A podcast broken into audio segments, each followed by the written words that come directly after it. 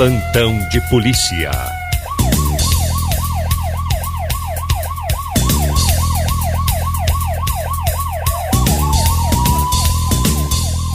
E o colega Juliano vem trazendo promoções, informações, tem sempre novidade. Bom dia, colega, bem-vindo. Bom dia, bom dia, Diego e ouvintes do nosso Alto Astral. Vamos lá para o plantão policial.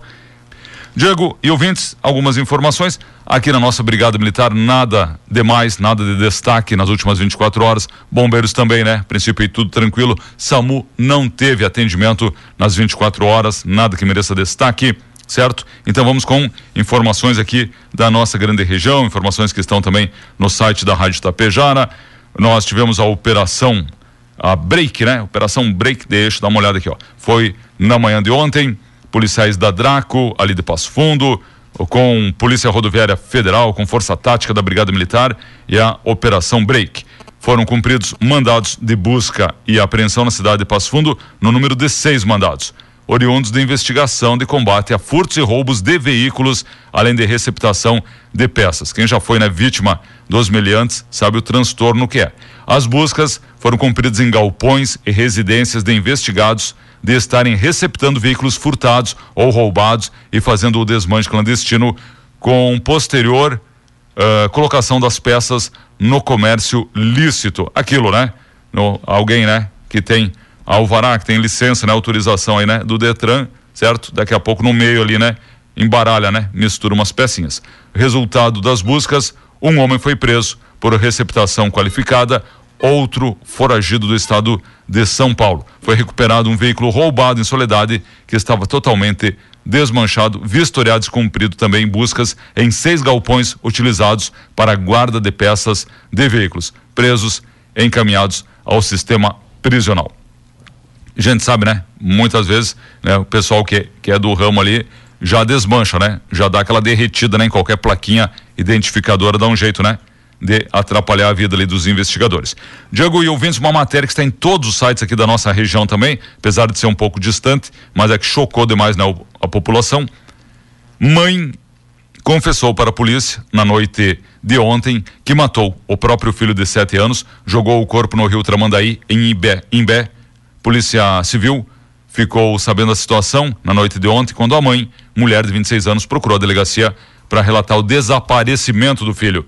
A criança morava com ela e a companheira de 23 anos. Segundo a investigação, eles se mudaram para o município há um ano. Ao registrar o desaparecimento, a mãe relatou que leu na internet a necessidade de esperar 48 horas para o registro e por isso não foi antes.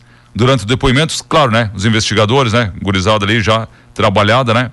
A mulher apresentou diversas contradições no seu depoimento e acabou, no fim, né? Confessando que matou o menino. Segundo a mulher, ela dopou o menino com medicamento, colocou ele em uma mala e jogou a mala dentro do rio. A companheira da mulher, que tem 23 anos, teria ajudado na ação. A polícia informou que a companheira da mulher apresenta sinais de autismo. O delegado responsável disse que a mãe demonstrou frieza. Relatou à polícia que não amava a criança e Ainda, a investigação revelou que o menino estava matriculado, mas não comparecia às aulas na escola municipal. Foi revelado que o menino era agredido em casa, ficando por vezes trancado dentro de um guarda-roupas. Que vida, né? Diante dos fatos, a mãe foi presa, companheira dela em condição inicial de testemunha. Bombeiros iniciaram buscas, localizaram apenas a mala, porém sem o corpo do menino, e as buscas continuam. Vamos lá com mais informações. Informação triste essa, né? Olha, golpe do WhatsApp. Olha aí, você que tem seu zap zap. Golpe do zap clonado faz vítima em Lagoa Vermelha.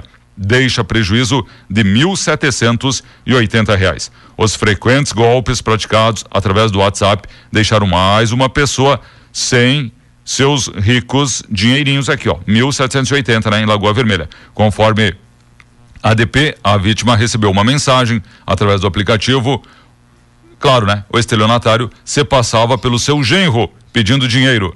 Acreditando ser membro da família, a mulher, olha aqui, rapaz, a sogra, prontamente encaminhou o valor. Só depois constatou que foi vítima de golpe.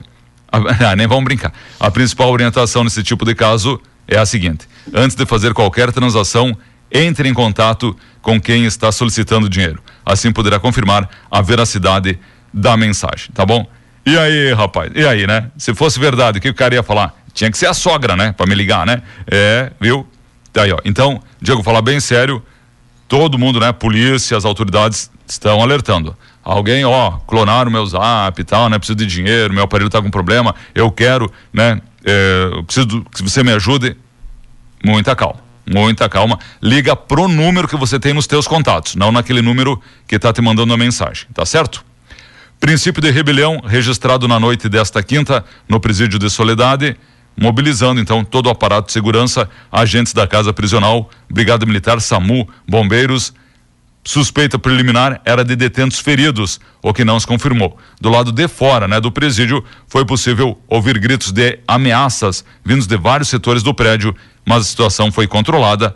Durante o dia houve uma revista feita na parte interna do presídio. Talvez isso tenha motivado, né, a rebelião.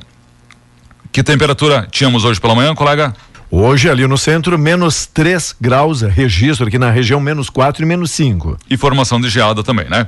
Isso, então, um, uma das maiores geadas aí dos últimos tempos. Alguma informação de saída de pista? Hoje, hoje pela, pela parte da manhã não, o pessoal mais precavido já estavam avisados. Exatamente, né? Pois ontem nós tivemos, né? Há vários acidentes, né? Nós tivemos um veículo da Secretaria da Saúde lá de São José do Ouro, né? Uma SPIN, saiu da pista, certo? Era umas 5 horas da madrugada, gelo acumulado. Então, né? Próximos dias ainda continuou frio, menos frio agora, né? Mas hoje, então, por enquanto, nenhum relato, né?